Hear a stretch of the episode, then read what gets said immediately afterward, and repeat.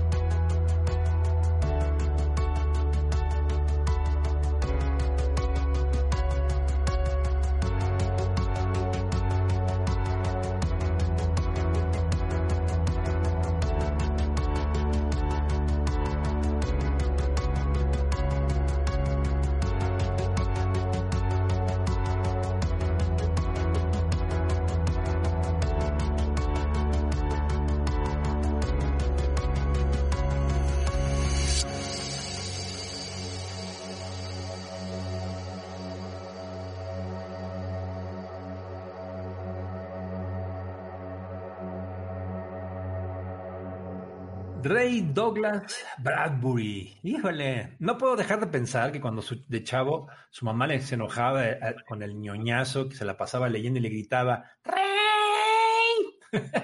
no sé por qué, pobre.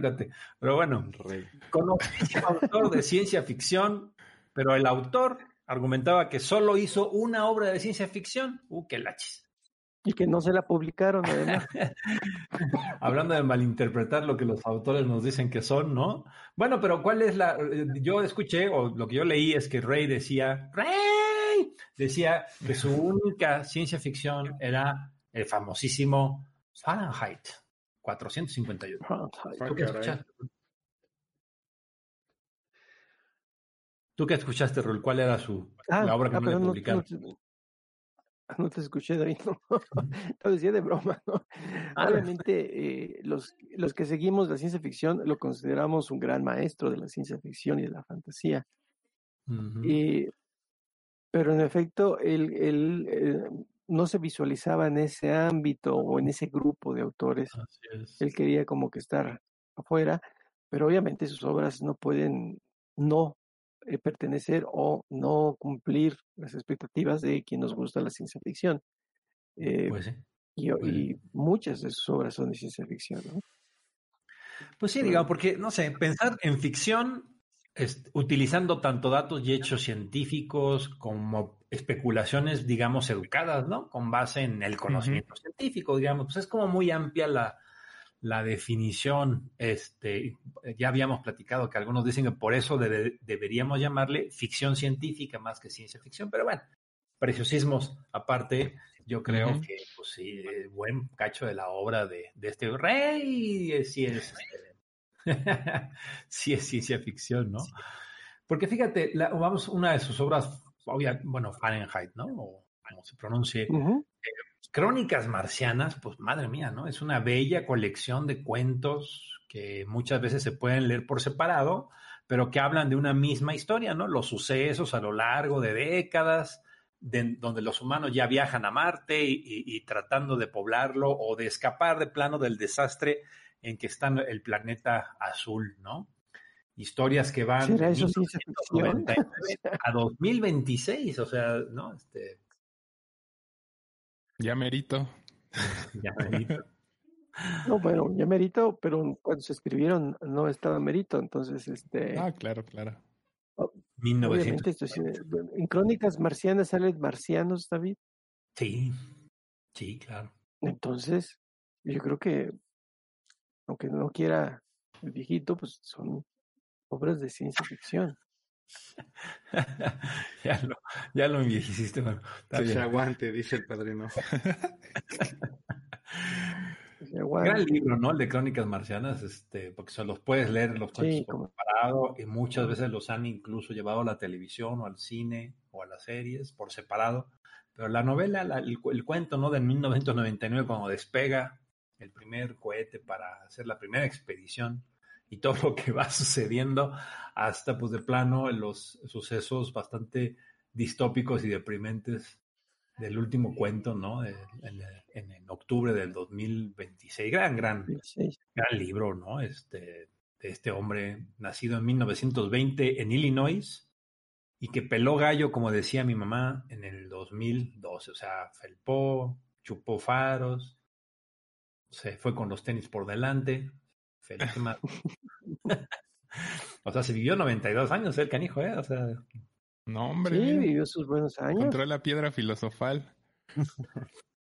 Decía que él no quería predecir el futuro, sino más bien dar avisos. Que él un poco lo que trataba de hacer es, a ver, señores humanos, mujeres y hombres y de todos los tipos, ¿para dónde fregados vamos con nuestros rollos sociales y psicológicos y, ¿no? y nuestros traumas? Pero con tecnología que nos puede llevar al espacio, que nos puede crear robots, que nos va a crear inteligencia artificial. Y entonces, este, ¿qué tanto esas pesadillas, esos sueños de la tecnología y nosotros ahí muy chuchos el piloto, eh, ¿qué nos va a pasar? Este, a lo mejor en vez de sueños vamos a tener eh, pesadillas, ¿no? Un, rollo medio existencialista, diría yo, ¿no? Este un rollo así de angustia, ¿no? Otra vez de una humanidad que tiene que recorrer el tiempo, el espacio, el conocimiento, ¿no? Este, enfrentando a cara de león la eternidad, jeta, jeta, cara a cara, el infinito, siendo unos minúsculos y patéticos seres mortales, ¿no? Pues ahí se ve que Pues sí. fue extremadamente influenciado por la guerra, la carrera espacial, ¿no? Que Sí. empezó a los 50 Sí, el Sputnik, ¿no? Mm. Este, ya Pues los- después de la Segunda Guerra Mundial, sí. las angustias después de la Segunda Guerra Mundial va a ser un tema Sí, importante, ¿no? De Eh, angustias. y, y bueno, eh, eh, algo, ¿no? Estas, eh, enfrentarse a estos, eh, a ese terror cósmico, se podría decir, ¿no? Al, al cosmos, al espacio, obviamente no es, no es fácil, ¿no? Eh, hay muchas historias de, de space opera que le llaman así a, a esa subgénero de la ciencia ficción, en que todo es como, como una salida divertida al espacio y, y rayazos y cosas así.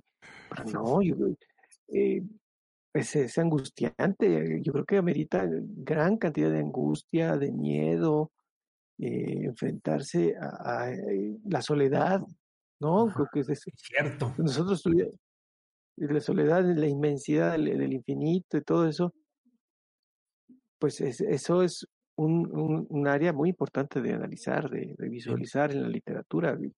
Creo que, le, que, que fue muy inteligente su, su visión, ¿no? De lo que tú llamas esa pesadilla existencialista eh, en medio de la nada, pues eh, obviamente es, es, es muy relevante, ¿no? En, en la literatura de este tipo. Imagínense si yo me siento ansioso cuando estoy en la marquesa y ya es tardecito. Ahora imagínense allá arriba en una estación espacial. No, hombre. Pues qué, qué buen intento, ¿eh? Con una prosa Sí, más pues bonita, sí. ¿eh? Directa, ¿no? Sencilla, Sí, cómo no. a un público general, ¿no? Eh, eh, digamos, no, no, no, no sé si es una discusión banal, pues, pero su prosa directa no, no, no intenta ser tampoco digamos, este, limitativa, ¿no? No, no es que, no es que no se puedan explicar estas cosas a un público más general, lo cual hace, pues se, se, le agradece, porque pues sí, ¿no? ¿Para dónde vamos? Ese es un poco el, el punto y, qué es lo que nos vamos a enfrentar en estas, eh, eh, no solamente viajes espaciales, ¿no? Sino robots, ¿no? Este, tecnología, eh, inteligencia artificial, Fíjense, en, un cuate en el país, en el periódico del país, Jaime García, le llamó el poeta del futuro. Qué bonito. o sea, escribe tan bonito, tan directo, con una prosa tan cuidada, que, Jaime García le puso este, este bonito, no me gustó mucho, ¿no? Esto del poeta del futuro que nos quiere advertir de las consecuencias del, que viene en el futuro, más que predecirlo, más bien especular las consecuencias de lo que nos vamos a enfrentar. Y bueno, pues imagínense nada más, ¿no? Que, que la primera versión, la primera edición, perdón, del libro de las crónicas marcianas al español, la, la introduce ni más ni menos que el gigante argentino que ya hemos hablado aquí, Jorge Luis. Ya estoy igual que José Luis Borges. José Luis Borges. José Luis Borges. Jorge Luis Borges. faltó el. Eh.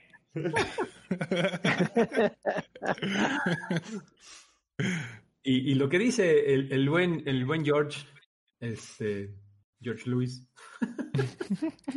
el buen Borges, como siempre es una maravilla, ¿no? Este, todo lo que escribió este canijo argentino, ¿no? ya no sé si, si me sale el, tono argentino. ¿Qué ha hecho este hombre para que episodio de la conquista de otro planeta me ponen de terror y de soledad? muy bien, con Esto. Haga de cuenta que lo escuché, hasta se me erizó la piel. ¿Y cómo pueden tocarme esas fantasías y de una manera tan íntima? Toda literatura, me atrevo a contestar, es simbólica. Hay unas pocas experiencias fundamentales y es indiferente que un escritor, para transmitirlas, recurra a lo fantástico, a lo real. A Macbeth o a Raskolnikov. Hijo de no, Raskolnikov a la invasión de Bélgica en agosto de 1914 a una invasión de Marte. ¿Qué importa la novela o novelería de la science fiction? En este libro de apariencia fantasmagórica, Bradbury ha puesto sus largos domingos vacíos, su tedio americano, su soledad, como las puso Sinclair Lewis en Main Street. Porque... Raskolnikov, Raskolnikov, así me salió. Es el protagonista de Crimen y Castigo. el ex estudiante Raskolnikov, ¿no? Es el, el protagonista de Crimen, de Crimen y Castigo.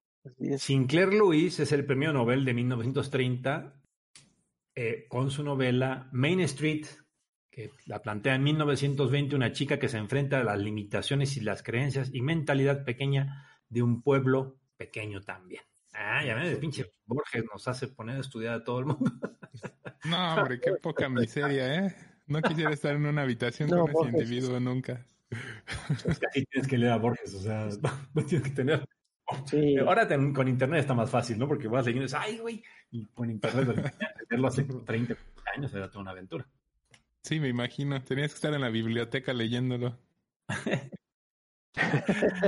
bueno, pues nuestro buen rey hizo soñar pesadillas deliciosas a Borges, una de las gigantes de la fantasía y el misterio, ¿no? Bueno, pues ya es una credencial muy cañona. y de la ciencia ficción, aunque se enoje el viejito, como ya dijo Raúl. ¿no? Ya, Total. Canoso. Ay, mira que lo dice. Bueno. Además de que, que se cae la bocota porque un asteroide descubierto en 1992 en el cinturón de asteroides, lleva su nombre. Es el asteroide 97. El asteroide No sé si sentirme bien o sentirme mal. Imagínense encontrarse un asteroide en el cinturón de asteroides. Yo quiero mi asteroide. Yo quiero mi asteroide. pues creo que hay para muchos. un libro, güey. Exacto. que escribir muchos libros. Bueno, démonos un paseíto por lo que podamos encontrar para soñar gracias a la imaginación del buen Bradbury. Un paseíto por lo más conocido, pues hablamos de, en realidad, pues sí, decenas de cuentos, de libros y de relatos, ¿no? Hablar de todo su obra sería muy cañón. Así que esto es una probadita, como siempre, ¿no? Para este, incitar a, nuestros escuchas a que le entren al, buen rey. Veremos eh, que hay bastante más de lo que pensamos en, un inicio, eh, no solamente libros y cuentos, sino de cine y televisión, eh, evidentemente. Bueno, bueno, pues Crónicas Marcianas es de 1950, ya lo dijimos. Cuentos e historias separadas, crónicas en efecto. Las primeras expediciones, fíjense, ¿no? Que llegan y ven difícil entenderse con los marcianos porque encuentran que son telépatas. Pinches marcianos. Bueno. Y no pelan a los expedicionarios. Ese primer cuento, esa primera crónica es para morirse de la risa. O sea, los güeyes bien emocionados y ya llegamos a los terrecas de San Martín, nos van a recibir todos bien felices. Tocan a la primera casa marciana que se les ocurre. ¿Qué, qué, qué? Sáquese, yo quiero hablar con usted, quítese de encima, ya no me esté dando la tarde. Pero yo soy americano. ciudadano americano, como dicen los pinches gringos. Sáquese, no me esté dando lata, ya sé que no, no, no quiero hablarle para morirse de la risa de la Como testigo de Jehová lo corrieron. testigo de Jehová, exacto. Exacto. Y, y, y bueno, y, y, de plano, ya cuando los pelan, se los pelan, o sea, literalmente. o sea que no, no comienza muy bien la cosa para los humanos. Eh, ahí, ¿no? Y además a los marcianos, para acabar la moral, les va mal. Vamos a decir por qué en algún momento, un poquito después. Y este, pues, en fin, el Marte, combinada con una crisis terrible de guerras y de problemas ecológicos en la Tierra, en fin, ¿no? El, el Crónicas Marcianas te lleva a, eh, creo yo, de la risa en este primer eh, crónica a la angustia, ¿no? Te vas angustiando, te vas angustiando, te van metiendo historias terroríficas, ¿no? Este, marcianos telépatas manipuladores, humanos que ya no conocen la Tierra, pues, pues que nacieron en Marte, ¿no? Y entonces se consideran marcianos, aunque son terrícolas, en fin, una mezcolanza muy padre, ¿no? De franco terror, miedo y ciencia ficción y angustia este, existencialista eh, combinado. Padre las, las, las crónicas. Rul, seguramente tú hace buen rato que las leíste, ¿no? Sí, sí, yo las leí hace, hace tiempo y me gustaron mucho y son, como tú dices, eh, la angustia, ¿no? A veces pueden ser hasta de, terror, se podrían decir, ¿no? Hay ciertos, este, eh, sensaciones y lugares eh, que dan miedo, lo cual es lo más normal del mundo. Si estamos enfrentándonos o conociendo una raza extraterrestre en un, en un planeta ajeno al nuestro, eh, y, pero son eh, cuentos e historias muy, muy buenas que obviamente cualquier interesado en la ciencia ficción debe de leer, ¿no? Es parte de, de los clásicos de los clásicos, ¿no? Es un libro muy grande y, y Rule leyó la primera edición, la de 1950. Nah, no. la segunda era del 51. la Satan Rocailo. Bueno, fíjense que en 1980, con el rol estelar de ni más ni menos que Rock Rocas, digo, perdón, Rock Hudson. Rock Hudson. Los Rocas, como le decían los picapiedras, ¿no? Los picapiedras, sí. Bueno, en español, por supuesto. En español. La NBC produjo una miniserie basada en el libro Era- de, de crónicas. Perdón, era Gary Granito. Gary Granito, sí, Gary Granito, Gary Rock, rock. Era las estrellas de, de la, de la mexicano. prehistoria. No, eh, Son todo un acervo ustedes, están cañones. Ay, bueno. ¿Saben quién escribió para la televisión Crónicas Marcianas para esta miniserie? ¿Quién? ¿Quién fue? ¿Quién fue? ¿Quién fue? Matheson, cabrón. Qué horror.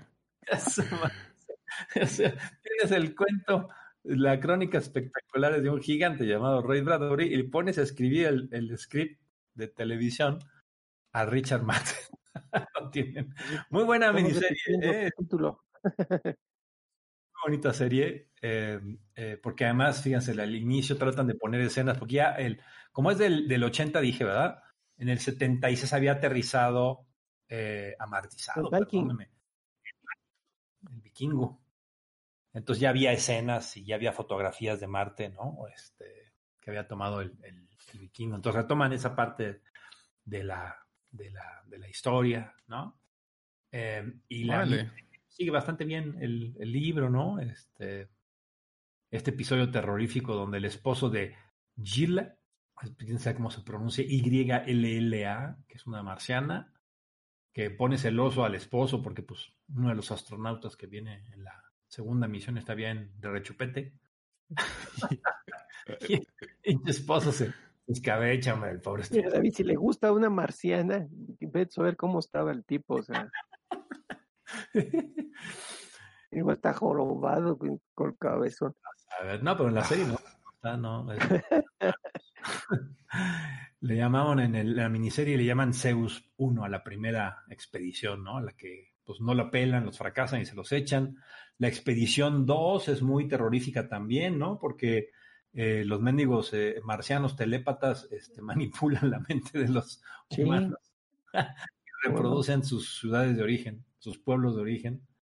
¿no? Entonces se encuentran a su padre muerto, su abuela muerta, y los hacen vivir esa, esa, esa, este, pues esa sensación hasta que se dan cuenta que pues, en realidad los están manipulando gachamente. Como no regresan las dos expediciones, ¿verdad? entonces Rock Rocas se lanzan el Zeus 3 en la tercera expedición y se encuentra con que los marcianos se los llevó la fregada. Órale. Sí, hombre, qué barbaridad. Por andar de pesados también se los Por ojetes. No, ojeras de perro. Hijo de su madre. Yo sé que no había la Guardia Nacional, hombre, pero bueno. Este, la serie dura cuatro horas, vale la pena. Sigue bastante bien el libro. Rod Hudson, pues gran, ¿no? Actor, o sea, este, una buena producción de la, de la NBC vale, vale la pena. Mira, David, nomás aquí una cosa que hay que destacar para ti. Es que el Snyder Cut dura cuatro horas también, ¿eh? Así que No. no hay pretexto. no hay pretexto, todos estamos aquí en un margen manejable. Dale, ya no me quejo. Bueno, pasemos al famosísimo Fahrenheit 451. ¿Quién no ha escuchado de este libro, no? Supernovela, que luego en el 66 fue llevada al cine por François Truffaut. Ufo. Un mundo distópico estarían podridos. En el 2018 también hicieron película de esto. Sí. Y ya como estábamos en la posmodernidad y todo eso, el, el protagonista era negro, o de raza negra. Bueno, está bien. Está bien. Siglo 24, los libros están prohibidos. ¿Qué digo prohibidos? Bomberos, eh, digo, perdón, eh, prohibidísimos, ¿no? Si te agarran con libros, los queman y ya en caliente, pues de una vez queman tu casa, güey. Total, ya, en eso. Qué gacho, ¿no? Los bomberos, su trabajo en realidad es, paradójicamente, ir a quemar los libros e ir a quemar las casas de los güeyes así. libros. En lugar de combatir incendios, ese era quemar casas y libros. Por eso Fahrenheit Era un 450. paroxismo fascista, ¿no? Sí, un- un- un- una novela distópica de un gobierno fascista totalitario. Y Fahrenheit 451, pues es la temperatura, ¿no? A la que que arde el papel. se prende. Bueno, pues Guy Montag es nuestro protagonista, es un bombero feliz, ¿no? Hasta que un día se le ocurre escuchar a los muerteros y comienza a darse cuenta que los libros son una cosa interesante. Muy bien. Lo friquea una mujer que prefiere autoinmolarse, quemando su casa con todos sus libros y ella misma adentro. Y dice, ah, caray, si alguien es capaz de quemarse por sus libros, de morir por defender sus libros, pues es que algo debe de. Yo diría, ¿no? Que es una como Ricarda, ¿no? Así radical. Inmolarse con sus libros, más o menos. ¿O no, Ricardo? Hoy hay algunos que sí son muy válidos. Al menos para mí. Ya te agarra el, el Lovecraft. ¡No! Sí. Lovecraft! Mi llamada de Cthulhu ilustrada, ¿no? Ándale, no, ni más. Pues ni modo. Este, el mundo es mejor si todos piensan igual, es lo que piensan, ¿no? En esta sociedad distópica. Eh, claro, ¿no? El trauma del, del, del, intento nazi probablemente, el comunismo chino y ruso, ¿no? Que deben de haber repiqueteado, ¿cómo se dirá? en, en, los oídos de muchos sí. en esta época del libro, ¿no? De 1950. De, todo el fascismo, la guerra española, todo, pues, imagínate. Sí, me acordé de este famoso de Víctor Kemperer, que es muy interesante, que hace el análisis de, de, la neolengua que crean los nazis, ¿no? Y cómo eh, palabras que comienzan a repetir mucho, ¿no? Este, esto es antinatural a la especie, ¿no? La Alemania eterna. Fanático de algo bueno, ¿no? Si eres fanático del Führer, si eres fanático del partido, fanático de la patria. Eh, eh, era... América. Qué horror. Bueno, este, la pesadilla de Fahrenheit 451 siempre acompañará, ¿no? Yo creo, a las obras distópicas que nos advierten constantemente, ¿no? Lo fácil que caer en mundos autoritarios, autoritarios, apoyados por mucha gente entre bien intencionada y pues ignorante, me imagino, ¿no? Un mundo feliz, 1984, Rebelión en la Granja, Nosotros, no sé si la conozcan, del autor Yevgeny Samayatin, que uh -huh. muchos dicen, porque Huxley eh, citó en varios artículos a esta novela, que estuvo proscrita por los rusos, por los soviéticos más bien, este, y que nosotros es una, un adelanto de lo que sería el mundo feliz, ¿no? Este, -huh. Y obviamente es de, de, finales del siglo XIX, principios del XX. El cuento de la criada, ¿no? Otra novela distópica. O de las nuevecitas, ¿no? Esta de No podría pasar nunca aquí, aquí de Sinclair, que es del 2005 y que eh, se imagina un Estados Unidos fascista, ¿no? Que, que ahora con, con, Trump ya merito, ¿no? Por poquito. Fíjate qué, qué, qué padre toda esta, esta etapa del, eh, del desarrollo de la literatura, en específico aquí, de estas distopías, que muchas de ellas podrían ser consideradas de ciencia ficción. Eh, o todas, no lo sé. Eh, todas permeadas por el miedo al fascismo, al totalitarismo, uh -huh. a, a, vivir en un mundo donde el ser humano pierda por, por completo su, su poder, su capacidad de decidir, su, su libertad, su individualidad, ¿no? Y era gran terror para muchas personas, lo cual es natural y yo también estaría aterrorizado. Y, sí, y, todas estas,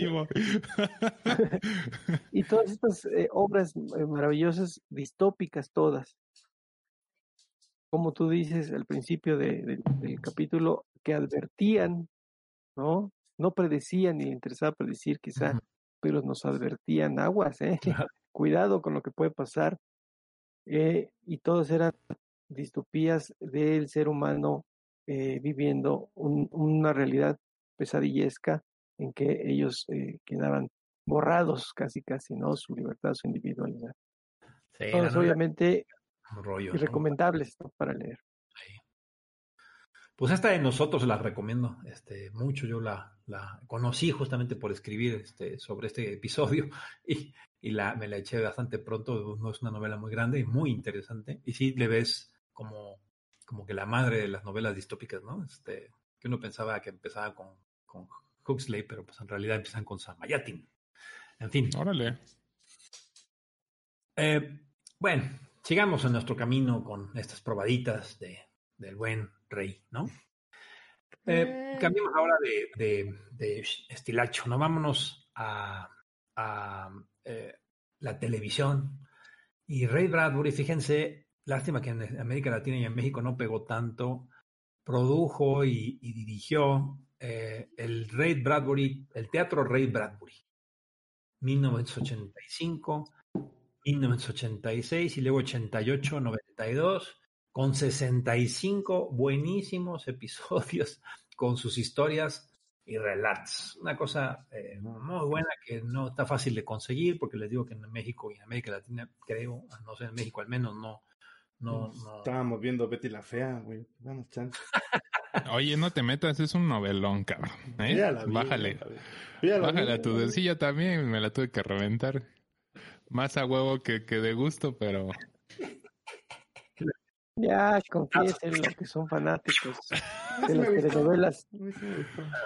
Las telenovelas venezolanas les encantan. Eh. Colombiana. Estas colombianas. ¿Es colombiana? Ah, perdón. Óigame, hasta los perros hay razas. No, no es cierto ya, porque sí se la van a creer los muerteros. Y... 65 episodios, además, fíjense esto del teatro de Ray Bradbury en este formato de 25 minutos que a mí me gusta tanto.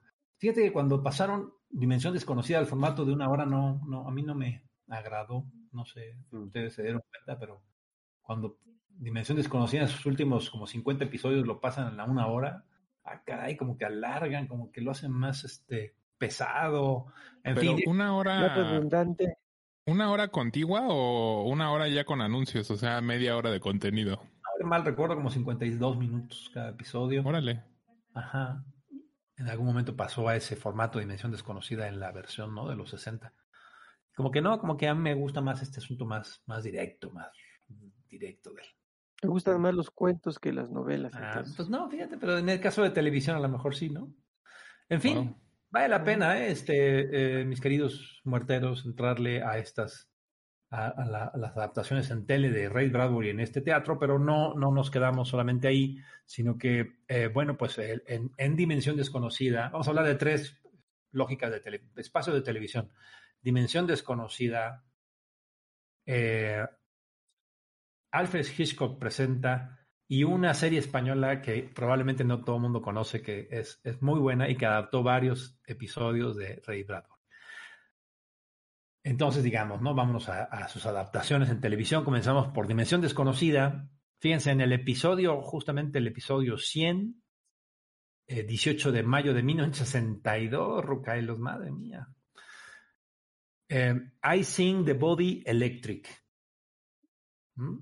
¿Le suena así como medio Phil Dick? Ok. Sí, sí. Sí, parece. Sí, ¿no? Imagínense que usted es un Rucailo en 1962, ¿no? O sea, ubíquense ya, son de la edad así como Ruli mía, están en 1900, están viendo una eh, versión futurista en 1962 donde pasa lo siguiente. Un, em, em, el jefe de Darry de Hechizada, Darren Stevens. Sus referencias. Sí. No, y yo por más que quiero disimular, yo por más que quiero disimular, pero David es- se avienta así de... O sea, no, no, no, no, qué cosa. Esperado al mar ahí. bueno, el jefe de, el jefe de Darry en, la, en Hechizada, por si no saben, tienen que ir a ver Hechizada, me lleva una serie de los 60. es un padre viudo. El jefe se, llama- se llamaba Larry Tate en el programa. Ay, ay, Tú estás peor, güey. ¿Por qué? ¿Por qué va a estar peor Pues si tú eres el que lo mencionas? Yo no lo hubiera dicho. Hasta como se güey. Bueno, Pues así se llama y el otro era Darren Stevens. No, bueno, esos son sus salvavidas, ¿eh? este señor, cincuentón, tiene tres chavitos de entre 9 y 12 años y es viudo. Y se da cuenta que no puede ya descuidarlos más y necesita de una verdadera persona que esté con sus hijos todo el tiempo. Pues él, como buen padre de los sesentas, está muy ocupado. Ay, estos padres de los sesentas, ¿no? Era, eran así. Imposible que hicieran una otra cosa que trabajar. Según ellos, trabajaban todo el tiempo, todo el tiempo, nunca estaban en la casa. Eso de cuidar a los hijos no se les daba. La neta, puro cuento, porque nada más trabajaban, por cierto, pero bueno, eh, ya saqué mis traumas de niño de los 60. ya me enojé. Pero hay que ubicarse porque a él le pasa lo mismo. O sea, él está muy ocupado, muy, muy ocupado. Entonces, lo mejor que se le ocurre es que su hijo, que es un ñoñazo, tiene una revista que se llama. Eh, eh, ay, ¿cómo se llama la pinche revista? Este, Ciencia Moderna. Sí, Modern Y- Science. Modern Science. Y entonces le dice: Fíjate, papá, que aquí hay un anuncio de una fábrica de robots y uno puede comprar un robot de una niñera. Y su, su especialidad son robot niñera. ¿Por qué no vamos, no? A ver, a ver cómo, cómo está ahí, ¿no? Está bien sabrosa la niñera. ¿O no? bueno, no, pues fíjate Estamos que. en los 60, no podemos hablar de esas cosas. Exacto, estamos hablando de dimensión desconocida de los 60, no manches, o sea, una cosa. Maldita sea. El Bueno, entonces, imagina este- a Janet García. O de llegan a una. ¿Qué se, se imaginó de, de niñera a Janet García. Sobre todo, güey. No, pues si ves este episodio te vas a desilusionar, mi Tony, porque llegan a un Oxxo, o bueno, algo similar, así muy parecido a un Oxxo, aunque aquí sí había un...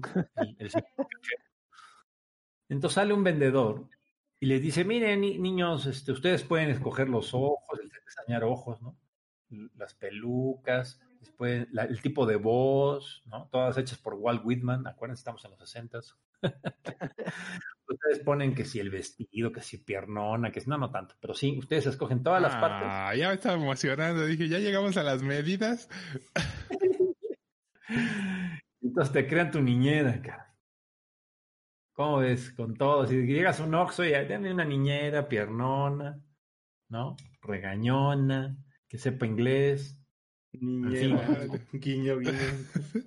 Que sea cariñosa. Buen episodio, ¿eh? Buen, buen episodio con un final muy triste y bastante inhumano. Ah, Caray.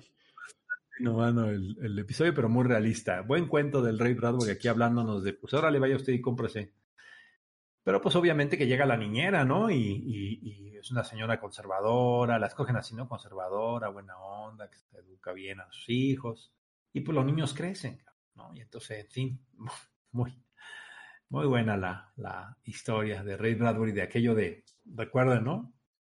Ciencia ficción o más bien imaginarse las consecuencias de nuestra tecnología, ¿no?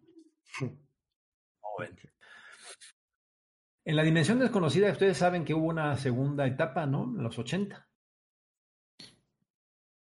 De pues sí que digas, qué bruto, ¿cómo lo sabes? No. Pero No pegó mucho. Pegó mucho. No, rol y era color. Tenía algunos episodios buenos.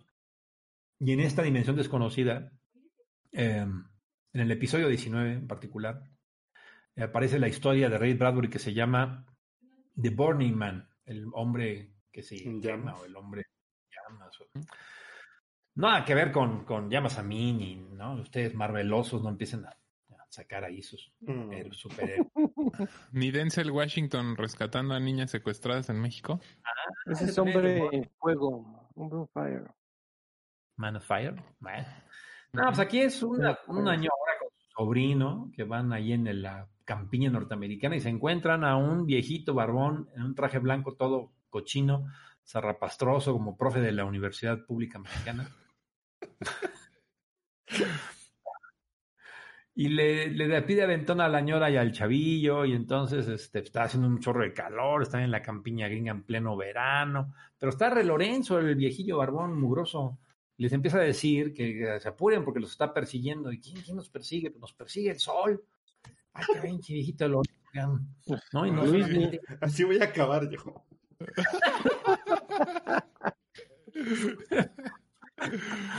¡Apúrele, Ahí en señora! Chalco vas a andar. En Chalco de ver- Si me quemo.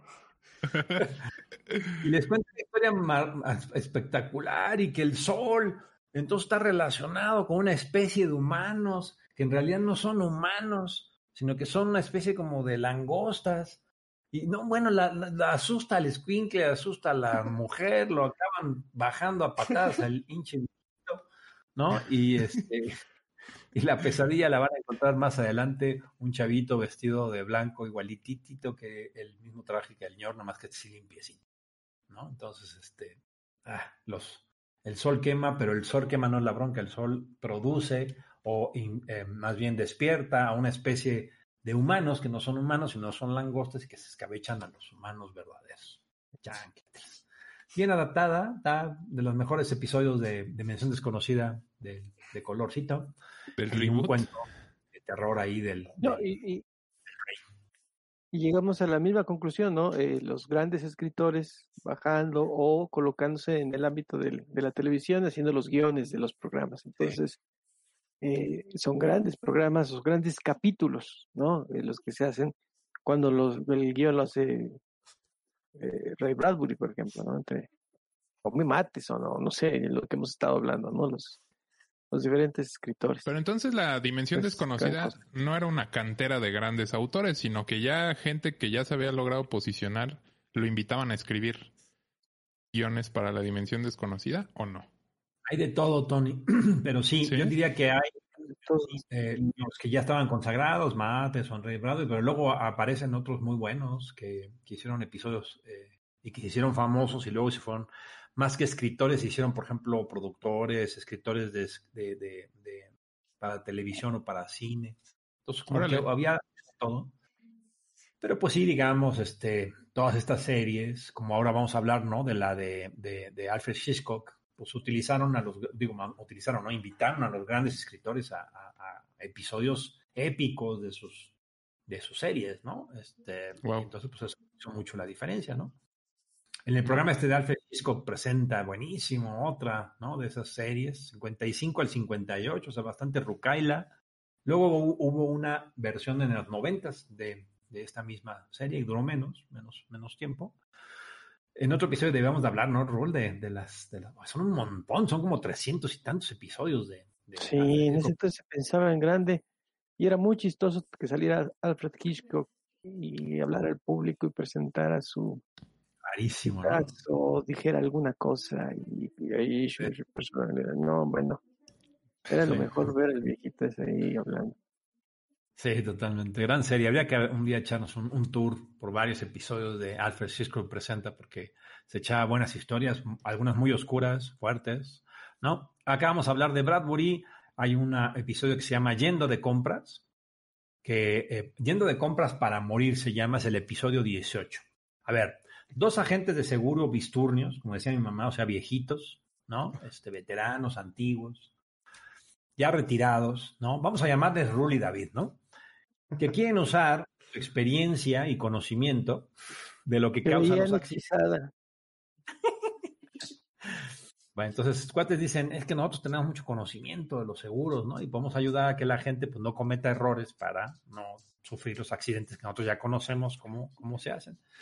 Y entonces pueden a buscar gente que ellos ven y prevén que va a tener un accidente, ¿no? Y entonces Rul y David pues encuentran a una señora súper grosera que les grita a todo el mundo, que es insoportable, ¿no? Y dicen, ah, esta mujer va a sufrir un accidente, ¿no? Vamos a, a- tratar de ayudarla y la tratan de concientizar, pero la señora es súper grosera, ¿no?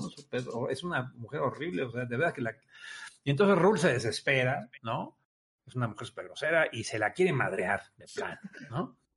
El otro viejito, es decir, David, calmado, fino, congruente, tranquiliza a Raúl y evita. Racional. ¿no? Dice, Sí, "No, creí espérate". que iba a decir que sacó las palomitas. no, violencia contra la mujer, no, de cañón. Bueno, en ese entonces no era penada. Sí, era muy normalizada. Era muy normalizada. En fin, este, los viejitos tratando, Raúl y David, viejitos tratando de ayudar a la señora, pues acaban empeorando las cosas en este eh, episodio de, de, de yendo a comprar este eh, por la muerte, ¿no? Órale. Episodio 20 de esta misma serie Alfred Hitchcock presenta Así murió, híjole, Ria Vanchinska. De esas clásicas historias que involucran a un ventríloco y su marioneta. Uy. ¿Cuántas hay de esas, no? Ah, pero esas sí me pegan, ¿eh? Soy, muchas. soy especialmente sensible. ¿Sí? ¿No te laten los, los pinches monitos? No, las condenadas marionetas sí me... Sí tocan fibras muy, muy sensibles de mí. Órale, fíjate.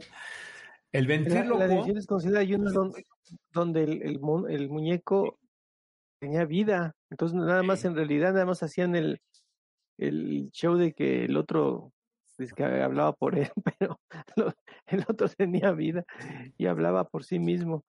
Eh, no era de Ray Bradbury, pero, pero sí daba mucho miedo, estoy de acuerdo con, De hecho, con Tony. por ahí hay un ventríloco que es así como el ventríloco. Había escuchado su caso en, en internet. Y cosas así bien perturbantes que incluso le había dejado herencia a su, a su marioneta, ¿eh? O sea, más que al hijo o a la hija, creo que era. Y, y la hija en varias entrevistas cuenta sus traumas, que pues prácticamente fue desplazado por, por la marioneta del papá. O sea, imagínense a qué grado se... Bueno, pues esta historia es parecida, Tony, fíjate. La historia de Bradbury. Qué bueno para no verla, porque... El ventríloco Fíjense que el actor que le hace el ventríloco es este güey que hace la famosísima frase, creo que este es el inicio de una gran amistad. Oh, ¿De caray. qué película? Es, ese es de, es de Casablanca, ¿no? Blanc. Bueno, pues el poli, el poli que la, el que la hace de Poli Franchute, corrupto, es el que la hace aquí de marioneta. Es Claude el Rain. final perfecto. Sí, ¿verdad? ¿Será cierto que hubo, No, sí, hubo otra, otro final? Es pura leyenda. sí, desde luego, desde luego. No, yo creo que sí, por supuesto. Nunca salió, ahí ¿no? se metía, eh, pues entre que estaba la censura y, y no sé qué, pero eh, el que eligieron pues es No, un gran final. histórico, ¿no? final. Pues acá Ra, Ra, Ra- Riabonchinska no está, no es horrible, es una, está vestida como si fuera una dama rusa del siglo XVIII. Pero pues sí hay una relación ahí muy extraña entre Rabionchinska y el, el, el ventriloquista, más bien. La esposa se pone celosa, le pone. Entonces ella, como tú me pones el chivo de los tamales con la marioneta, yo te lo pongo con el, con tu administrador. Ah, Hay un cuarteto, un, tri- un trío, más una marioneta, y luego llega un güey que quiere extorsionarlos y se lo echan, y tiene que llegar un policía para ver en este cuarteto o quinteto, ya no esté muy bien cómo, qué onda, quién se echó a este pobre, a este la marioneta. bueno, este, No me lo a creer oficial, pero fue la marioneta. Bueno, así como lo dices, es la película Dead Silence, ¿se acuerdan? Esa no es muy antigua, Dead Silence, Sí, sí. Dead Silence. que sale Sí, sí. así, ¿no? Eh, Ah, claro. Pues, pues también- yo creo que por esa película también estoy fregadón. sí, sí, da, sí, sí da miedo. No, porque por la marioneta, no porque haya sido una gran película, pero la marioneta está extremadamente bien hecha. Sí. También fue buena película. Bueno, sí, a mí sí me divirtió mucho. Ah, me gustó. también. A ver, Episodio 123, así como Rule, diseñado para el amor se llama. Es- Desde luego. Por supuesto. Un güey que se cansa de su esposa, ¿no? No, entonces no soy yo. Y se compra una robot. Eres tú, ya ves. Pero la mendiga robot, en vez de aliarte contigo, se alía con tu esposa, cabrón. No manches. Ah, Oh, le salió cola. Uy, gacho. Episodio 163 se llama entrega especial y no es nada sexual ni nada, no se emocionen, ¿no? Mm. Entrega especial va de hongos, que son los mensajeros de extraterrestres que nos van a invadir. Ándale, güey, síganle con los hongos y que Castaneda y que la manga, ¿no? Ahí pueden venir los extraterrestres. Castañeda también es de nuestra época. De ahí no van a saber nadie quién era. No, y de No. ¿cómo se llama la, la, la, la curandera? No- ya se me olvidó, doña, ¿qué? Ah, ahorita me acuerdo. Ah, bueno, estoy en una canción del trillo, ahorita se me... Bueno. Sa- Sabina, ¿no? Sí, María Sabina. María Sabina. El Tarro, episodio 317 de Alfred Hitchcock. Acuérdense que tiene un montón de episodios. Un tarro que les aseguro que nadie le darían ganas de tragarse lo que está en ese tarro. Oye, David, Vale. yo lo que no entiendo cómo pueden ser hongos mensajeros de extraterrestres. O sea, los hongos son plantas, ¿no? ¿Cómo pueden ser las plantas mensajeros de unos pinches extraterrestres? Yo no entiendo nada. Pinche Bradbury ta- fumó unos hongos y. Tragó los hongos. Episodio 336, la vida de Juan Díaz, fíjate, un mexicano. Juan muere pobre, pero deseando que la situación financiera de su familia mejorara, ¿no? O mejore. Y un enterrador bastante siniestro lo quiere exhumar para convertirlo en momia y exponerlo y ganar dinero. Estamos hablando de México, ¿no? Güey, Sí, las momias de Guanajuato. Al final de cuentas, un buen negocio. Pero la esposa le gana la idea al enterrador y ella es, ella es el que pone a su esposo como momia para ganar lana. Este, y a Juan Díaz se le hace realidad que su familia se supere gracias a su muerte. Cabrón. Pues e- esa historia la, la, la hace Ray Bradbury después de visitar Guanajuato precisamente y ver las instalaciones, las instalaciones que ahí había. Y se le ocurre esta, esta historia, Historia. Juan. Díaz. Muy bien. Bueno, pues Dimensión Desconocida, Alfred Hitchcock presenta grandes series gringas. este, ¿no? Se pueden buscar, que las podemos ver y que, Alfe, y que, que, que el, la adaptaron buenos y interesantes episodios de, de, Ray Bradbury. No quería yo dejar de mencionar una serie muy poco conocida, por desgracia, eh, que es como medio vergonzoso en América Latina, bastante conocida en España, fíjate. Es una serie española que se llama eh, Historias para no dormir. Muy buena serie, excelente. Tuvo tres temporadas en los 60 y luego tuvo una a finales de los 60 y luego trataron de revivirla en los 80 La presentaba en estilo Hitchcock, digamos, entre humor negro, ¿no? Pero en vez de humor negro gringo, inglés, digamos, es humor negro latinoamericano porque Chicho Narciso Ibáñez Serrador eh, había nacido en Uruguay. Y él, Ah, bueno. eh, en España se hizo famoso con sus historias para, para no dormir, mucho, muy en la idea de Hitchcock, pero adelantándose, digamos, a una lógica, ¿no? Este, fíjense que está muy bonita la serie, vale la pena y se puede ver en Amazon Prime. Se la recomiendo ampliamente porque pues es padre ver estas cosas, pero en nuestro idioma, en castellano, y además en una serie que en España yo he preguntado y pues sí, fue en su momento muy famosa y Chicho hizo muchas cosas muy interesantes en España que evidentemente entre que eh, pues las hizo en la época del franquismo, ¿no? Los 60, los 70, ¿no? Eh, la censura en España, lo difícil que era conseguir cosas, pues afortunadamente ahora en Amazon Prime lo pueden encontrar y algunos episodios también los pueden encontrar en YouTube. Es famosísima su entrada, es muy, muy famosa la entrada, es una puerta que se abre y está todo oscuro, se abre una puerta, nada más se ve una luz y luego un grito horrible que yo me imagino a los morros Mm. españoles miedo. Órale. Porque todos los episodios empezaban así. Y luego Chicho, Narciso Ibáñez Serrador, salía al estilo Hitchcock, ¿no? Él haciendo alguna payasada y hablando de cosas, pues sí, como de humor negro y entre Basile y entre... Gran serie Histo- española. Historias negras, ¿no? Se puede decir. Sí, sí, sí. Y ¿Tú has humor visto negro. algo de eso, David? Eh, ¿Cuál, David? Mm, David, chico. No, no, bueno, a lo Ah. mejor sí, Tony. Me, Ah. me- se me hace muy familiar el intro que acaban Sí. de platicar. Se me hace súper familiar. Sí, una puerta que se abre, se ve la Sí, luz. tenemos tarea. Ujú. Y historias. A lo mejor no- he visto uno que otro. sí. Y creo que lo, o sea, lo tengo reciente porque pues tengo Prime, entonces se me hace que ya he visto por ahí una que otra cosita de historias. Por ahí muy buenas adaptaciones, muy buenas. Son muchas historias y a- a- aquí vamos a recuperar historias adaptadas eh, a esta serie española de, de, de Ray Bradbury. El episodio 3 y 4 de 1966 habla del relato de Bradbury que se llama La bodega. Eh, un twist, que es un twist de la historia de los hongos que no le gustó a, a Rule. ¿no? Dos episodios para esa historia de donde los hongos son este, mensajeros de la invasión eh, extraterrestre.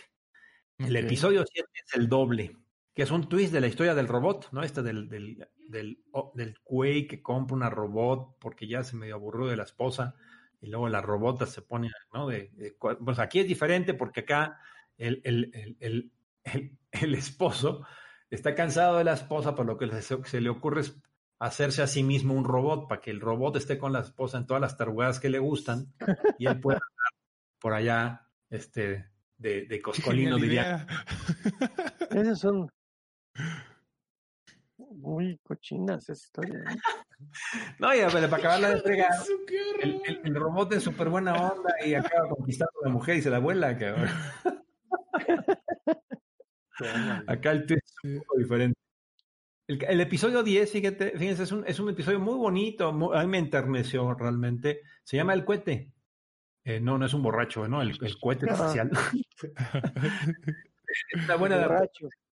De Ray Bradbury, este, donde, bueno, aquí en este caso es unos, tú te vas a una, una familia campesina pobre, muy pobre, que pues este, no tienen esperanzas, este, en fin, ¿no? Y, pero el, el señor, que es un viejito como nosotros, está muy ilusionado por arreglar el cohete y eh, llevarse a su familia a Marte.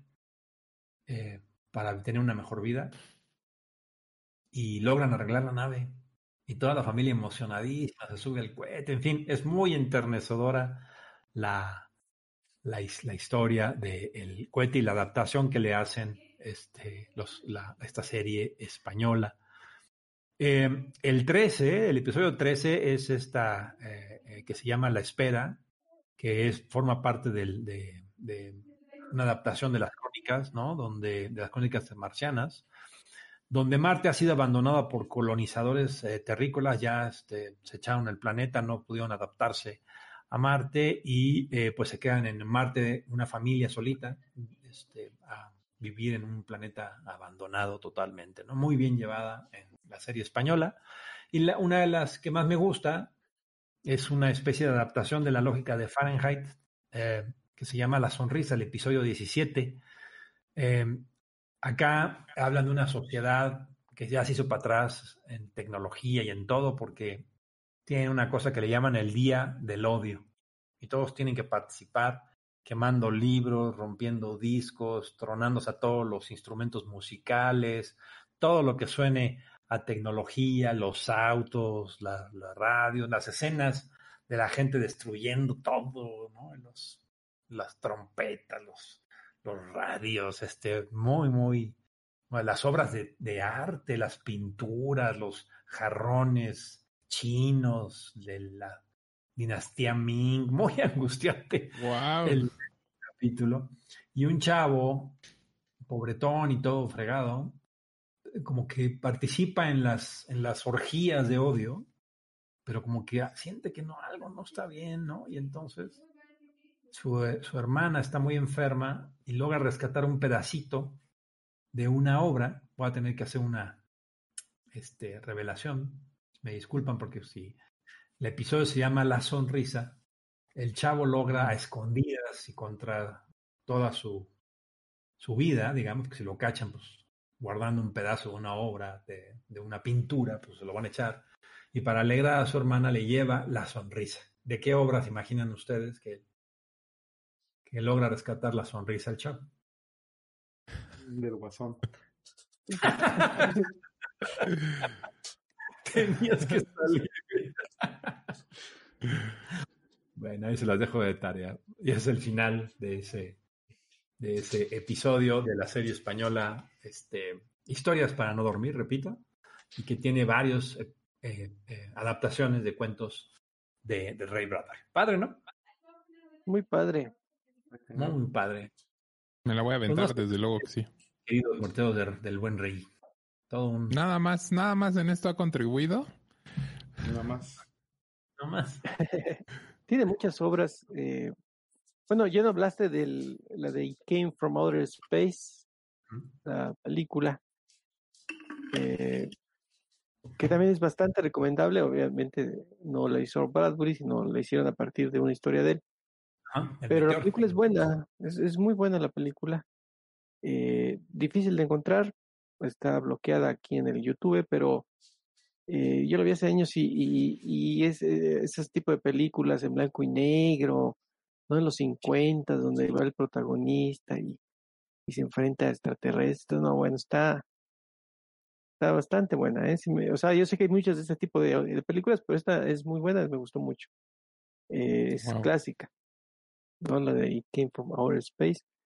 Y bueno, de libros de Bradbury, eh, hay varios otros que tal vez valga la pena mencionarlos, como el del hombre ilustrado, que es muy famoso.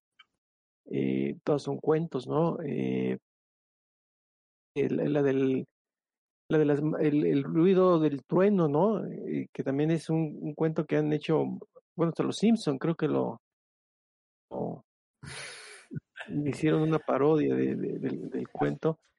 Yo recuerdo hace mucho que hice una como página que, que le puse yo el hombre ilustrado y tú me la hackeaste, David, y ya nunca pude entrar a, a, a- manejarla. Fue una cosa bastante traumante para mí. Pero basado en este, en ese libro de cuentos donde hay un hombre con múltiples este, tatuajes en su cuerpo y cada uno de esos tatuajes es una historia que cuenta y que está ahí en, el, en el libro, ¿no? Son libros, este, las de Ray Bradbury, imperdibles, hay que leerlo, hay que buscarlo y, y, tenerlo ahí siempre atesorar sus, sus relatos, ¿no? Y estos, bueno, los que mencionaste, pues son unas joyas todos, ¿no? Sí, sí, sí, es una prosa directa, son historias, digamos, este, eh, que no requieren ser de, de parafernalia argumentativa o, preciosismos, es directa, es, es muy sencilla de, de leer. Eh, sí, es un poco, eh, digamos, en, muchos casos uno puede decir que, es eh, igual que, que ¿no? Es una, es una lógica angustiante, pues tiene que ver con justamente el tema, el, el, tema que tratan. Es menos angustiante en muchos sentidos que, que pero Fahrenheit sí es una novela triste, ¿no? Es una novela que duele, es una novela que te afecta. Todavía en, en Crónicas te ríes, ¿no? Hay, hay cosas chuscas, hay bromas, hay humor negro. Y en varias de las historias que vimos acá, pues, ¿no? Varias veces uno se ríe de las situaciones que van sucediendo, pero en Fahrenheit sí es una novela eh, de, de, dolor, ¿no? Es así. Curiosamente, la única que él aceptaría, aceptaba que era de ciencia ficción, digamos, pero bueno. Pues pese de dolor, porque más, más de imaginarte que están quemándose los libros que a nosotros nos gustan tantos y que, que los apilan ahí, que los queman, ¡ah! pues se siente feo. No, Sin duda ninguna. Y entonces él, ¿cómo calificaba sus otras obras? Fantasía. ¿Sí? Wow. Fantasía. Básicamente lo que, lo que él hacía. Qué pues curioso, ¿eh?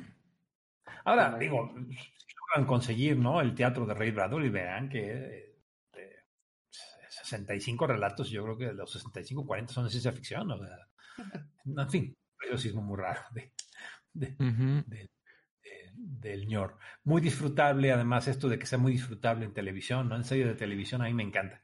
¿no? Porque leerlas es muy padre y es, es, obviamente es maravilloso, pero luego ver todas esas cosas adaptadas a la televisión, en buenos programas como los que aquí mencionamos, es, es volver a vivir y, y, a sentir ¿no? la felicidad de, de, de, de, los relatos. ¿Qué opinas de la película de Fahrenheit, por cierto? La del 60 y, 60 y sí, ¿no? Es bastante fiel al libro y también bastante disfrutable. Porque yo no he visto eh, la que dice de los 90, la, de, la del 2018. ¿no? Ahórratelo, sí, yo, yo... el Snyder Cut. No, sí, yo también la vi y, pues sí, también tiene muy buena eh, realización, digamos, ¿no? Pero la de Truffaut pues es la clásica y, y, y tiene ese gusto nuestro, tal vez eh, los millennials pensarán diferente, pero ese gustito nuestro de lo antiguo, de los sesenteros, setenteros, que nos trae recuerdos y que tiene su, su, su gusto fabuloso, ¿no? Su encanto. Es una buena película oscura, este, ¿no? Eh, digamos, eh, sí logra transmitir. O sea, se, se, se, siente la distopía, es exacto, correcto lo que dice, se siente la distopía realmente, un mundo opresivo, eh, los, los, los, actores, los personajes están angustiados, están capturados, ¿no? Se siente el ambiente pesado desde, desde siempre, el Estado, la, la fuerza que está ahí queriendo eh, controlar todas las cosas, ¿no? Eh, muy ¿Y esa sí está en YouTube? ¿Sí está en YouTube esa? Mm. ¿Preguntas o dices? Digo, digo, sí está en YouTube. Ah, ok. O sea que, si la quieren a ver, Para recordarla. Buenísimo. Fíjate, este, mi David, el, el libro de Fahrenheit para mí siempre ha tenido un lugar como muy especial. Me gusta mucho. Y, y en general me atrapó desde la primera línea. Ah, me, me, parece brillante cómo empieza ese libro. No, para los que no lo recuerden o no lo hayan leído, comienza este, con una frase que dice, oh, el placer que es quemar, ¿no? Oh, the pleasure it is to burn. Y justamente en 2018 sacaron una edición especial de este libro, no sé si están enterados pero lo sacaron no. en un papel especial que es totalmente negro. Y para que se revele el texto, tienes que quemar el papel. Caray. Órale.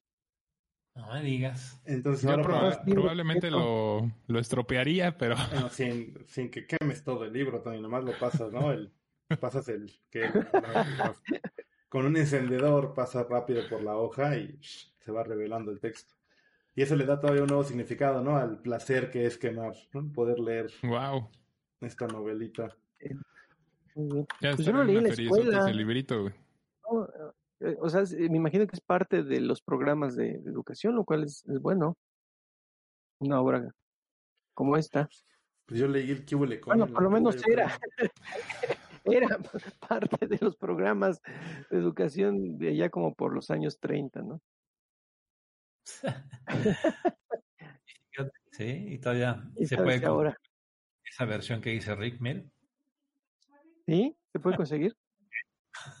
No sé si en el programa cuando salió era muy caro, pero bueno, había que buscarla.